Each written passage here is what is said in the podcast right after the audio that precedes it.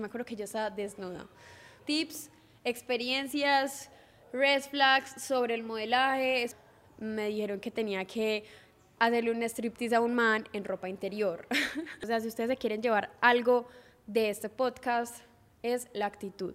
Amores, es el red flag mayor. Hola, amores, ¿qué más? ¿Cómo están? Bienvenidos a otro nuevo episodio de Desraye Sessions con Sof, un podcast donde nos vamos a desrayar de todas las situaciones de nuestra vida. Mi nombre es Sofía Echeverry, por si no me conocen. Y bueno, este episodio del podcast va a estar mega top, porque vamos a hablar de un tema que ustedes todos los días de mi vida me preguntan. O sea, la cantidad de mensajes que a mí me llegan, Sofi, ¿cómo empezaste a modelar? ¿Cómo puedo empezar a modelar? Eh, todo, todo acerca del modelaje, que yo sé que les interesa mucho y es un tema, digamos, sensible, porque es una industria de la que se pueden aprovechar muchísimas personas, entonces yo quiero educarlas a ustedes para que no cometan mis mismos errores, para que puedan tener una carrera exitosa en esta industria tan difícil y bueno, empecemos. Les voy a contar más o menos cómo fue mi trayecto, mi historia. Yo siempre odié todo con el tema del modelaje, como que yo lo veía como algo súper banal, como algo demasiado no sé, como solamente se fija en el físico y a mí no me gustan ese tipo de cosas, pero cuando entré me di cuenta que era algo muy diferente y que podía yo cambiar esa industria y meter mi granito de arena para que fuera mejor para mí y para otras personas. Entonces, bueno, todo empezó cuando esta niña eh, era adicta a Instagram. Yo empecé con Instagram como a los 11 años, o sea, estaba muy chiquita, esa plataforma todavía ni siquiera existía como una red social, sino que yo la usaba para editar fotos porque mi sueño era ser fotógrafa y pues fracasé. Entonces, bueno, yo empecé a subir muchas fotos, empecé con una amiguita que nos, nos tomábamos fotos, nos íbamos por todo Medellín, tomando unas fotos súper top, o sea, en este momento yo las veo y digo, qué mañeza, pero en el momento eran súper top. Entonces, bueno, yo ahí como que afiancé eh, mis poses, empecé a tener más seguridad frente a la cámara y para mí eso se volvió mi hobby favorito, estar detrás de una cámara, posar, salir en videos, grabarme simplemente porque qué risa me voy a grabar y después veo el video y digo, me gusta, no me gusta, me gusta esta pose, no me gusta esta pose. Entonces empecé a tener mucha seguridad frente a una cámara, que yo siento que esto es de las cosas más importantes si tú quieres entrar en esta industria, es perderle el miedo a la cámara, que es algo difícil, pero con práctica se logra. Entonces, bueno, yo subía muchas fotos, yo era muy intensa con este tema y una vez llegó una marca que es de aquí de Medellín que se llama Jojo Jeans. Es como una marca como para niñas, más que todo. Yo en ese momento tenía que 14 años. Entonces, bueno, me hablaron, me dijeron que querían hacerme un casting para, para, unas pues, para una producción, no sé qué, y yo era como, yo, pues, yo, ¿por qué? Pero bueno, yo igual ya tenía experiencia porque también soy bailarina, entonces desde muy chiquita estuve en fotos, estuve en videos de artistas, entonces yo digamos que ya tenía un poquito la experiencia. Bueno, yo fui al casting, yo me acuerdo demasiado. Yo me sentía muy insegura porque yo nunca he sido como la niña que yo pensaba que eran como las típicas modelos, flacas, altas, así, ta, perfectas. No, yo era una niña muy normal, yo siempre he sido piernoncita, nalgoncita no sé, como que yo no me sentía como se veían esas niñas en, pues en las campañas que uno ve por ahí en televisión y en las vallas y eso. Pero bueno, yo fui, yo me acuerdo que yo tenía una capula horrible, yo no sé, o sea, yo esas fotos y yo digo, iu, pero igual, hice el casting, yo me acuerdo que yo la di toda. Súper importante cuando uno llega a un casting es llegar con una buena actitud, cero diva, saludar a todo el mundo. Usted saluda hasta el portero, desde el portero hasta el dueño de la empresa, literal, porque eso va a decir demasiado de ti, demasiado sobre tu ética laboral, que es de las cosas también más importantes en esta industria.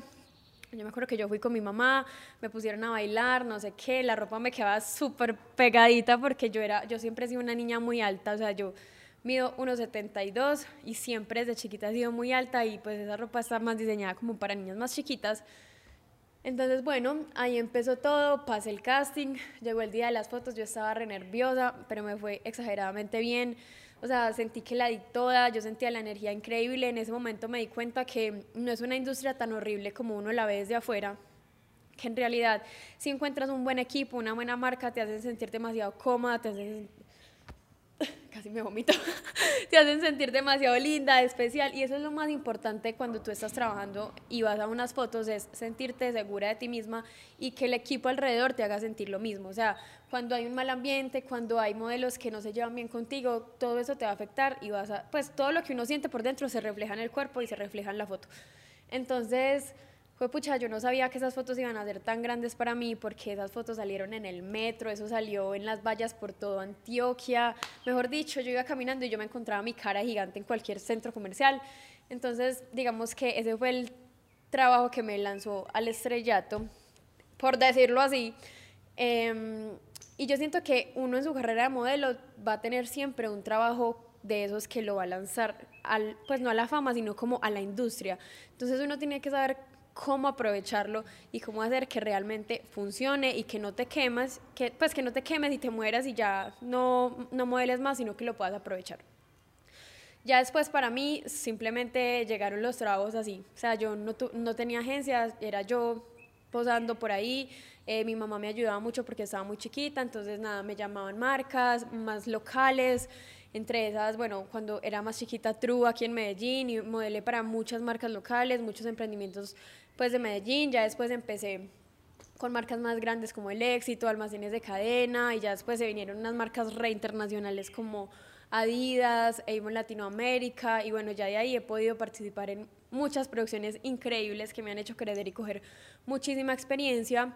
Y todo lo hice sin invertir un solo peso. o sea, yo jamás le invertí a una agencia 800 millones de pesos para que me hicieran unas fotos o pues pagué 58 millones de pesos por un book, o sea, yo sé, exageradísimo, pues, pero, pero uno se encuentra con este tipo de cosas en la industria. Entonces les, les quiero contar mis tips para que ustedes puedan empezar en esta carrera sin tener muchos recursos, sino las ganas de hacerlo y que no fracasen en el intento, porque créanme que es una industria tan difícil y uno se puede dejar llevar por tantas cosas que rodean esta industria como la autoestima, los problemas alimenticios, el abuso. Entonces, bueno, les voy a contar mis tips para que ustedes no caigan en esas cosas y puedan tener una carrera muy exitosa en el modelaje. Súper importante. Como les estaba diciendo, yo empecé básicamente por Instagram, o sea, no es como en Estados Unidos, como hay que la gente va caminando en un supermercado y llega un booker de IMG, te dice, tú deberías ser modelo, ven, yo te llevo a París a modelar, no, pues acá no pasa eso, pero sí pasa que si en redes sociales tú eres activa con tus fotos, tú montas unas fotos no solo profesionales, sino buenas fotos donde se vea lo que puedes hacer como modelo, las marcas te van a empezar a llegar.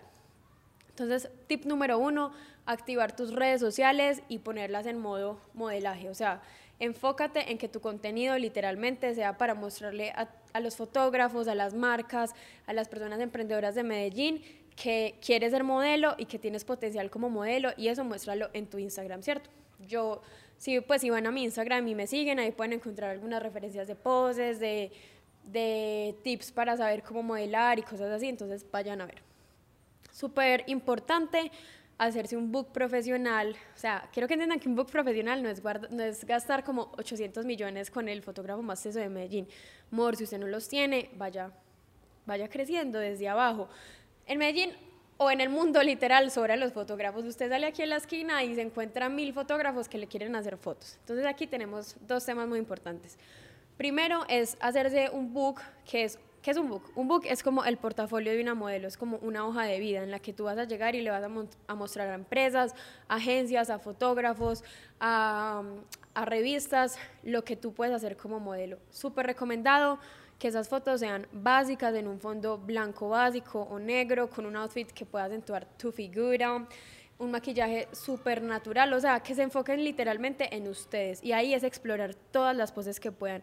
Eh, no se pueden posar como con elementos, con sillas, sentadas, paradas, tiradas, acostadas, de la cara, del cuerpo, de todo. O sea, que en esas fotos ustedes puedan reflejar lo que hacen como modelo y el tipo de modelo que ustedes quieren ser.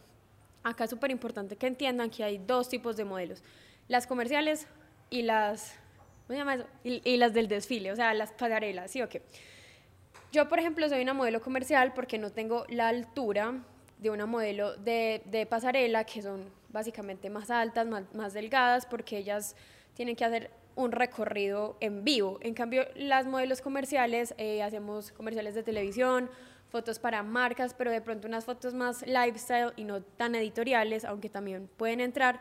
¿Y qué pasa? Lo bueno de esta categoría comercial es que es un mundo muy inclusivo. O sea, aquí están buscando todo tipo de personas, desde señoras, señores, niños, niñas, todo tipo de cuerpos, todo tipo de colores de piel, o sea, todo. Si tú es tu sueño modelar y tú sientes que de pronto no encajas en el perfil de modelo de pasarela, enfócate en el modelo comercial porque créeme que hay demasiadas oportunidades. Entonces, bueno, en el book tú tienes que proyectar lo que tú quieres hacer. Si tú quieres ser modelo comercial, entonces mucha sonrisa, eh, que tu cuerpo sea muy espontáneo, que te veas demasiado feliz y así. Si tú quieres ser modelo de pasarela, te tienes que ver más editorial, más fancy, más regias y ok. Pues no más regias, o sea, todas igual somos muy regias, pero como más, ¿cómo les explico? Más alta moda, ¿sí o qué? Entonces, bueno, súper importante cuando ustedes tengan ese book, lo tienen que hacer como una presentación así bonita, con su nombre, con sus medidas. Yo sé que eso es una gono. O sea, a mí me parece lo peor que llegue una agencia y te pida tus medidas, pero igual ellos lo necesitan saber por si te sale un trabajo para saber cuáles son tus medidas, qué talla de ropa te sirve, qué talla no te sirve y todo salga bien en la producción. Así que no se intimiden, o sea, no les están pidiendo las tallas porque sean más gorditas o más flaquitas, sino porque las necesitan para la producción. Pero igual, eso es un tema, marica. Yo me acuerdo la primera vez que a mí una agencia me dijo como, ¿cuál es tu cintura? Yo como, ¿por qué es importante la cintura? Pero bueno, créanme que no es porque las estén juzgando. Bueno, depende de la agencia. Hay unas agencias que, se los digo aquí sinceramente, me han hecho sufrir. Yo con 15 años y me acuerdo que una vez llegó un booker, yo me estaba cambiando en una producción de fotos y él llegó y me cogió de la cintura, o sea, yo en top, me cogió de la cintura y me dijo, cuando bajes esos gorditos, hablamos. Yo tenía 15 años, ustedes no saben eso, las repercusiones psicológicas que causó en mí. Yo después de eso, yo no comí casi que casi que en una semana entera yo solo iba a Punta Ducales, yo iba todos los días a la caminadora a correr dos horas seguidas porque yo decía, esa persona me dijo que si yo rebajaba estos gorditos iba a estar en su agencia. Y les digo que nunca me agenció y nunca me metió en su, en su agencia porque esta es una industria que básicamente, es que no sé cómo decirlo sin que suene tan despectivo, se basa como en mentiras y en apariencias. Entonces, por eso ahorita vamos a hablar de agencias, les voy a decir en quién confiar, en quién no confiar y los red flags de las agencias literalmente. Bueno, entonces cuando ustedes tengan su book así organizadito, que no tiene que ser con un fotógrafo profesional, o sea, lo pueden empezar con un amigo, incluso hasta con su celular lo pueden hacer. Bueno, ustedes lo llevan a agencias, en Medellín es muy fácil encontrar agencias, ustedes ponen en Instagram agencia modelaje y ahí salen un montón. Que yo pueda recomendar, que he trabajado con ellas mucho tiempo, eh, una que se llama Uno por Uno y una que se llama We Are Models, que me parecen muy buenas, muy buen trato humano, que es lo más importante, porque es que se los digo que hay unas que solo quieren estafar. Es más, les voy a contar ese chisme ya mismo. Hay una agencia que no puedo decir el nombre porque esa persona de esa agencia una vez me intentó demandar, marica, esa persona me mandó supuestamente a la abogada y me dijo que me iba a demandar porque yo públicamente hablé mal de esa agencia porque estafó a una amiga mía, me intentó estafar a mí y pues intenta estafar con mentiras a muchas de mis seguidoras porque muchas me han contado sus historias. Entonces imagínense que yo estaba en la cuarentena y llega un man y me dice, hola, no sé qué, yo soy el booker internacional de Nueva York de tal agencia. Y yo, ¡Ah! que no rea, llegó mi momento, me voy para Nueva York a modelar. Entonces esa persona me dice como, no, tú tienes mucho potencial, no sé qué, pero te quiero ver en persona para saber tus medidas, para... y yo como, bueno, entonces él me dijo, a mí me gusta mucho tu perfil, pero necesito que bajes no sé cuántos kilos. Y yo dije, bueno, de pronto internacionalmente de esto se trata el modelaje, bajemos los kilos, los bajé, no sé qué. Entonces esa persona me dice como, bueno, listo, vas a pasar a la agencia, pero necesito que firmes estos papeles de exclusividad. Mores, ustedes cuando escuchen la palabra exclusividad en una agencia de modelaje, corra, ¿sí o qué? Porque la van a estafar y le van a robar en la cara. Entonces él me dijo, bueno, mm, él pensaba que yo era como una boba HP, que yo no sabía nada de la vida y yo en realidad he cogido mucha experiencia en este tema, siempre asesoro a muchas niñas porque eso todo el tiempo quieren jugar con uno. Entonces él pensó que yo era una inexperta y él llega y me dice, bueno, firma este contrato de exclusividad, no puedes trabajar con ninguna agencia, todo lo que tú hagas, así como modelo, influencer, todo, va el no sé cuánto por ciento para la empresa. Y yo como, qué pena, mi amor, espere un momentico. Entonces leí eso y él me decía, yo le dije, no, es que yo ya trabajo, yo trabajo como independiente, que es mi mayor fuente de trabajo y yo no te puedo dar a ti las cosas que yo consiga por mi propia cuenta y también trabajo con estas agencias. Y él me dice, no, eh, no sé si tú conoces a tal modelo, que era amiga mía. y él no sabía. Y él me dice, esta modelo renunció a todas sus agencias externas para meterse conmigo porque sabe que conmigo tiene mayor oportunidad. Y yo como, sí, qué tan raro. Y le escribí a mi amiga y le dije, amor, mira lo que está diciendo este man de ti, que tú renunciaste a todo por, por meterte con él, necesito saber si eso es verdad o no, porque yo siento que me está tramando la vida. Y ella me dijo como, nea, cero. O sea, he hecho un trabajo en la vida con él y se demoraron un montón en pagarme, o sea, red flag red flag con toda. Y yo le dije, como sabes que me parece muy raro que me estés diciendo eso, porque ella es mi amiga, ella me dice que eso es mentira, no me parece que me quieras meter a tu agencia con mentiras y sobornándome literalmente, cuando en realidad no es así, es mentira todo lo que dices, marica, yo me acuerdo que el man decía que llevó a las modelos a México, a Nueva York, es mentira, después hace un año todas salieron a decir que el man las había estafado, que les había prometido de todo y las tiene literal muertas de hambre en México porque no salió con nada. Entonces tienen que estar muy pendientes de eso. Recuerden que cuando les digan exclusividad, no lo hagan, y menos cuando están empezando. Entonces, bueno, volviendo al tema, ustedes tienen que llevar su book agencias, las que ya les recomendé, montarlo a Instagram y también ofrecerle su servicio de modelaje a marcas. Es muy normal que en Medellín encontremos personas que están empezando con su emprendimiento, que constantemente busquen niñas para modelar. Entonces, este es tu momento para tú ir a buscar esas marcas y decirles, mira, eh, hagamos una colaboración, yo te modelo, tú me das canje, pues lo, lo hacemos con ropa y así yo obtengo experiencia y tú tienes las fotos. También es ir a buscar fotógrafos, niñas, ojo. Aquí quiero decir un ojo gigante esta es una industria muy vulnerable porque obviamente son niñas con muchos sueños, niñas muy lindas que harían lo que sea por conseguir fama en el modelaje. A mí nunca me pasó, pero estuve muy cerca a vivir experiencias de abuso con fotógrafos porque hay veces uno se deja llevar del, no sé, del man super top que toma fotos divinas y ya te encuentras con una situación totalmente diferente. Aquí quiero poner un ejemplo de una niña que yo conocí que literalmente un fotógrafo muy conocido de quinceañeras en Medellín abusó de ella y de muchas niñas en sesiones de fotos. Entonces les quiero dar mis tips para cuando ustedes eh, vayan a una sesión de fotos por primera vez con alguien, primero nunca vayan solas. Si ese man o esa persona les dice, no puedes venir con acompañante, more, ese es el red flag mayor. O sea, es porque esa persona no quiere que ustedes tengan protección si esa persona les dice, cámbiense, pues las modelos todas se cambian ahí frente al fotógrafo. No, no es verdad. Hay unas que sí, incluso yo muchas veces por agilidad me cambio ahí, no importa porque se siente uno en confianza, pero si esa persona te lo ordena, amor, es un red flag y esa persona seguramente está haciendo un acto morboso o quiere abusar de ti. También cuando esa persona, no sé, te diga, muestra un poquito más o hagamos fotos en ropa interior porque eso es lo que más vende. Mentira, yo jamás en mi vida he hecho fotos en ropa interior. Y he ganado muchísima plata con modelaje y he participado con las mejores marcas del mundo. Así que no le crean a esa persona que les dice que la única manera de salir adelante en el modelaje es posando desnudas o en ropa interior. A menos de que ustedes lo quieran y que esa sea como su target en el modelaje, que también está bien, pero si no, no lo hagan, que no es necesario.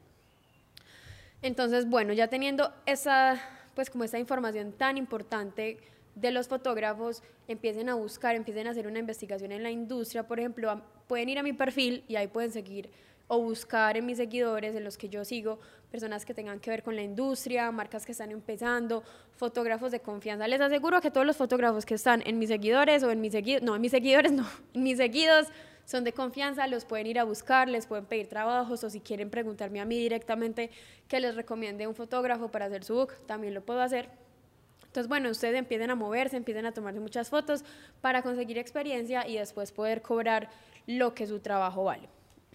Entonces, cuando ustedes ya tienen toda esa experiencia, cuando ustedes ya pueden decir como yo ya he modelado varias veces, yo ya soy profesional porque estoy cobrando por mi trabajo, aquí quiero llegar a un punto súper importante que es hacer valer nuestro trabajo. Pasa mucho que creemos que las modelos se ganan la plata fácil, que simplemente están haciendo pues un gancho en una ropa, que eso no cuesta, marica. Yo le voy a decir a cualquier persona que vaya y trabaje no sé, ocho horas en un catálogo de Carmel y me diga que eso no es un trabajo difícil y que eso no es un trabajo bien pagado porque es difícil. O sea, obviamente, pues nos estamos ganando mucha plata en un día, pero es un trabajo que es difícil, no solo por la carga laboral que esté en ese momento, sino por todo lo que hay detrás y la experiencia que tienes que coger para estar ahí.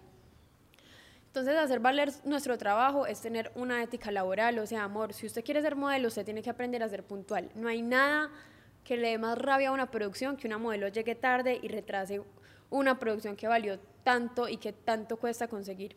Entonces, la ética laboral es súper importante. Desde que llego, saludo desde la señora que está haciendo el catering hasta el fotógrafo o el dueño de la empresa. O sea, siempre ser muy cordial con todo el mundo porque ellos también ven eso. Porque me ha tocado muchas veces que se acaban fotos, se va la modelo, yo me quedo ahí, no sé, desmaquillándome y son como, qué modelo tan arrogante, súper linda, pero no vale la pena porque llegó tarde. Entonces ustedes no quieren que esto pase. En esa industria, como les digo, no se trata de la que sea más linda o con el cuerpo más perfecto, sino la persona con la que más sea agradable trabajar y la que más venda. Aquí también quiero tener otro punto súper importante. En modelaje no se trata de que salgas linda, se trata de que vendas la prenda, el producto o la sensación que la agencia o la marca quiere promover, ¿cierto? Si tú estás en un catálogo, tú no puedes eh, esperar que tu cara salga perfecta, no tienes que vender el producto y así te van a volver a llamar. Cuando tú vendes lo que ellos quieren que vendas, te vuelven a llamar. Bueno, otra cosa súper importante, lo más importante, de, para mí esto es lo más importante, o sea, si ustedes se quieren llevar algo de este podcast, es la actitud.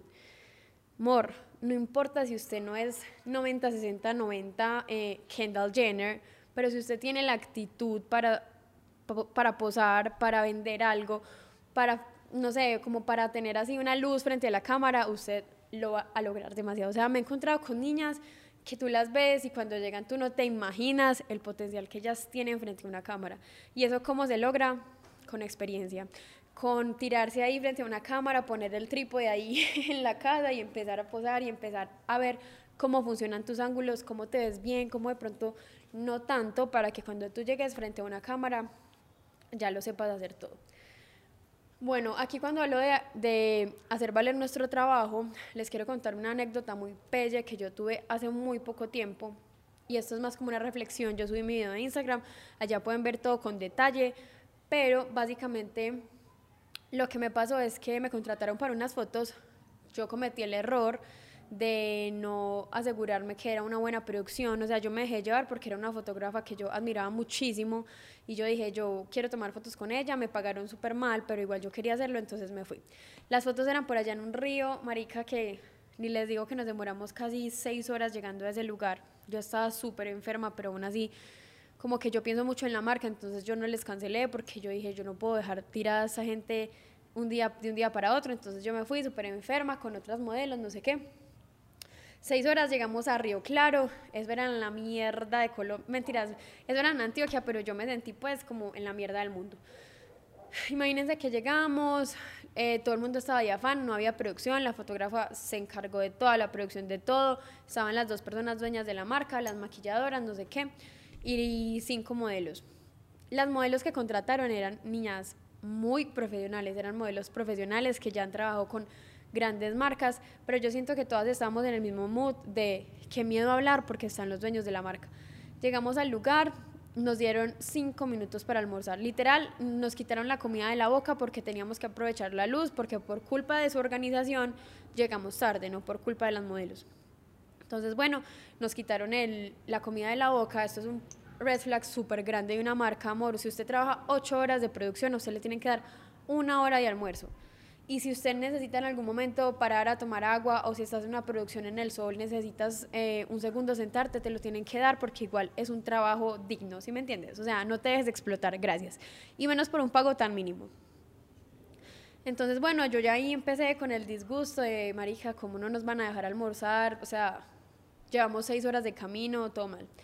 Ya después nos dicen que nos tenemos que meter en un río, un río, pues, un río peligroso para niñas que están con unos vestidos súper largos, que literalmente no tienen experiencia en eso, eso como se llama, pues como, no sé, nea, ser aventurero en la vida. O sea, yo soy la persona más poco aventurera en la vida. O sea, yo veo, vean, mi mayor terror en ese momento era ver una serpiente, una araña, yo no sé, yo sabía que me cagaba el susto, pero bueno, igual yo dije, vamos con toda, ya estamos acá, seamos profesionales, empezamos las fotos en un fucking río súper peligroso, con unos vestidos larguísimos caminando por todo un río, casi no llegamos al lugar donde lo iban a hacer, llegamos, la producción dejó los vestidos, les tocó devolverse a alguien como una hora de camino por los vestidos, esas fotos quedaron mal, horribles.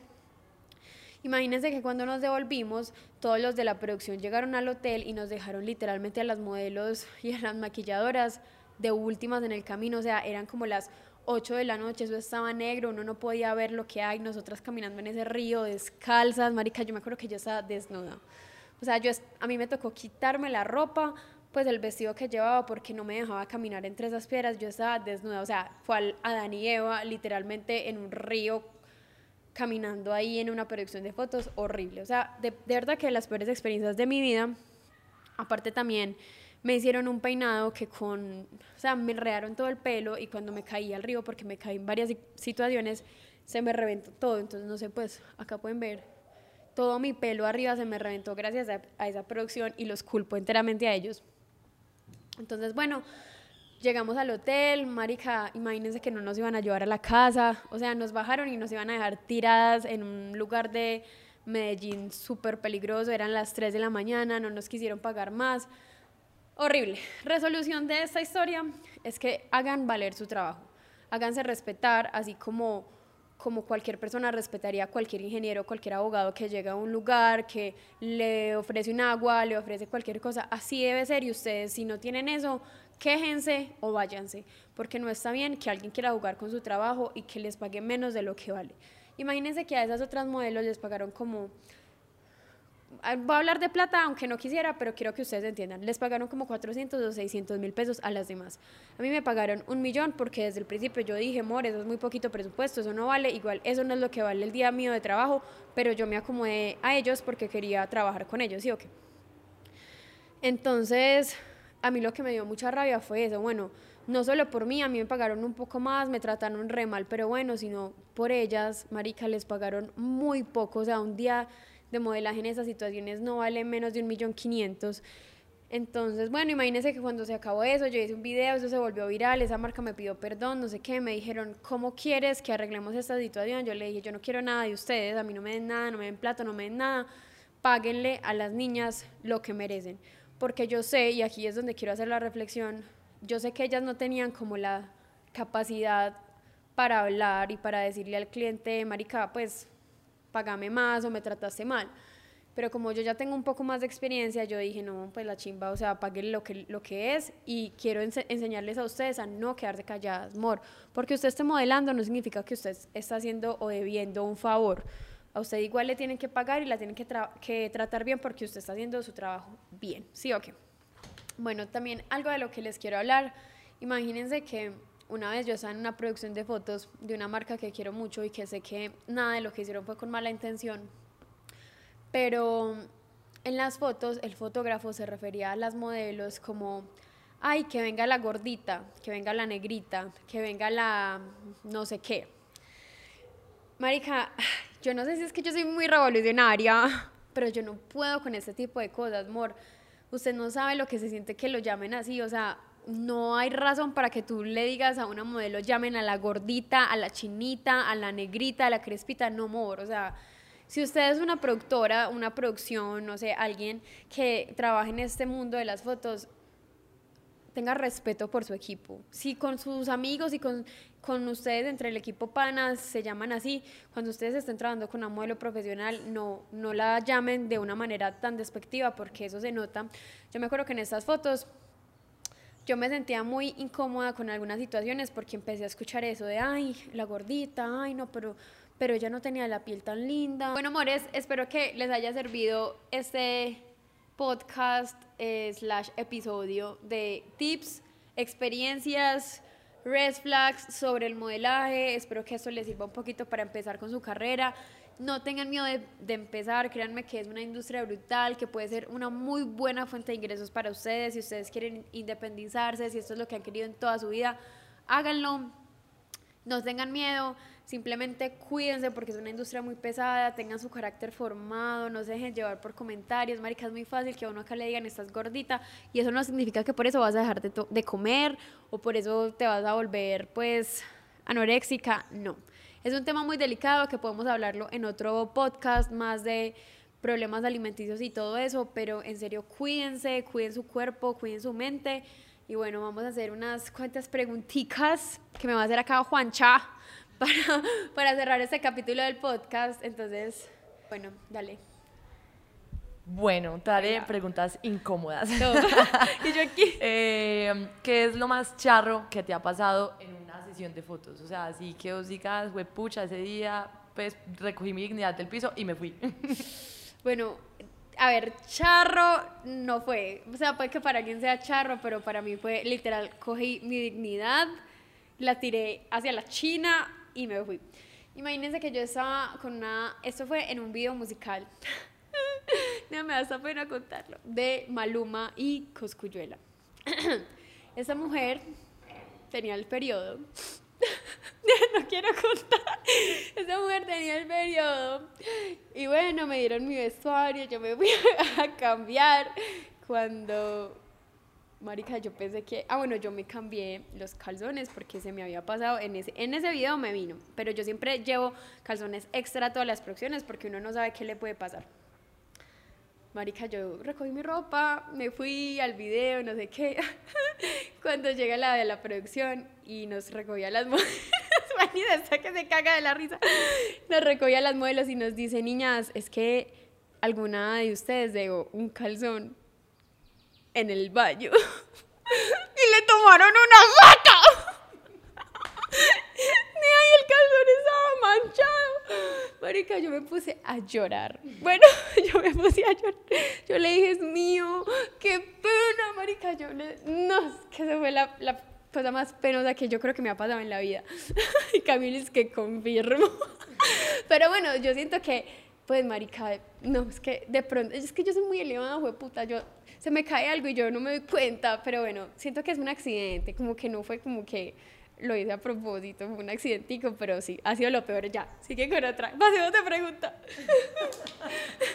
Esa definitivamente es una pregunta muy incómoda. Esa definitivamente. Eh, a ver, ¿qué más? ¿Qué es como lo más extraño? Pues, o sea, como de forma como que, ¿what? Pues que te pidan como, no sé, hacer una pose que os digas como, pues no es posible o algo así, que os digas, no, can't. Ok. Mm, pues en realidad nunca me ha pasado como algo así como, como no lo puedo hacer, sino más en el tema de no lo quiero hacer. No con el tema de que sea una pose rara, pero una vez en un video musical también yo era menor de edad y a mí me dijeron en el video que no iba a salir nada ni sexual, ni de nudismo, ni de besos, ni nada.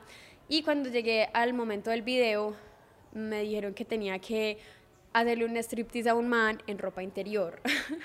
y yo como, amor, tengo 16, eh, yo no hago este tipo de cosas. Y al final, pues yo le dije, no, o sea, no puedo hacerlo, tú verás si consigues a otra modelo o si nos acomodamos pues como a lo que yo voy a hacer. Y al final se acomodaron pues como con la ropa, o sea, me pusieron un short, sí fue como en brasier, eso, fue incómodo para mí, no me sentí cómoda, pero bueno, eso, eso podría ser. Qué heavy.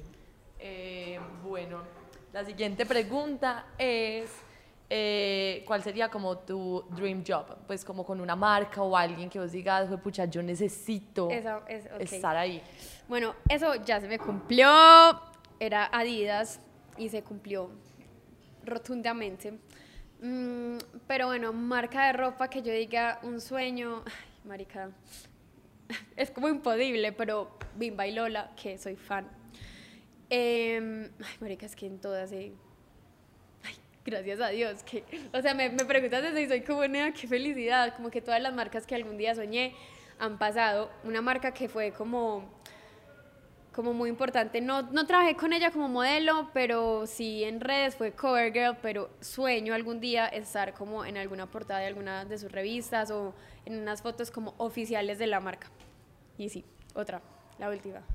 Esa, ese rayo de La última puede ser como, eh, ¿te ha pasado algo así que te haya movido el corazón, pues, pero demasiado como en una producción o en algo que vos digas, fue pucha, las mejores personas del mundo, o conocí a una persona súper especial o algo así? Sí, yo digo que gracias a Dios eh, he dado en unos equipos demasiado increíbles de fotografía. O sea, casi que todas las personas con las que he trabajado he tenido una muy buena experiencia, pero hay una persona como en general que se llama José Velázquez, que es un fotógrafo que literal es de las mejores personas que he conocido en mi vida y pues es de esas personas que yo digo gracias por trabajar en esta industria y también otra cosa es que yo tiendo a enamorarme de los fotógrafos fácilmente. y una vez en una producción de fotos... Que anoten los fotógrafos ahí. Ay, no, ellos ahí, hola, ¿quieres hacer fotos? en una producción de unas fotos hace muchos años conocí a uno pues que ya es mi ex, pero eso ha sido de las mejores experiencias. Yo diría que como que me haya movido el corazón esas fotos porque conocí al man que fue como el amor de mi vida. Pues ya no estamos juntos, ya se acabó, pero, pero sí, top, eso sería. Y bueno, gracias Juancho por entrevistarme. Espero que les haya gustado mucho este episodio del podcast, que hayan aprendido mucho. Recuerden que si tienen eh, preguntas muy puntuales, me pueden escribir en mi Instagram, arroba Sofía y ahí yo también les voy a ayudar a recomendar cositas. Y bueno, gracias por ver este episodio. Nos vemos en otro próximo. Los amo.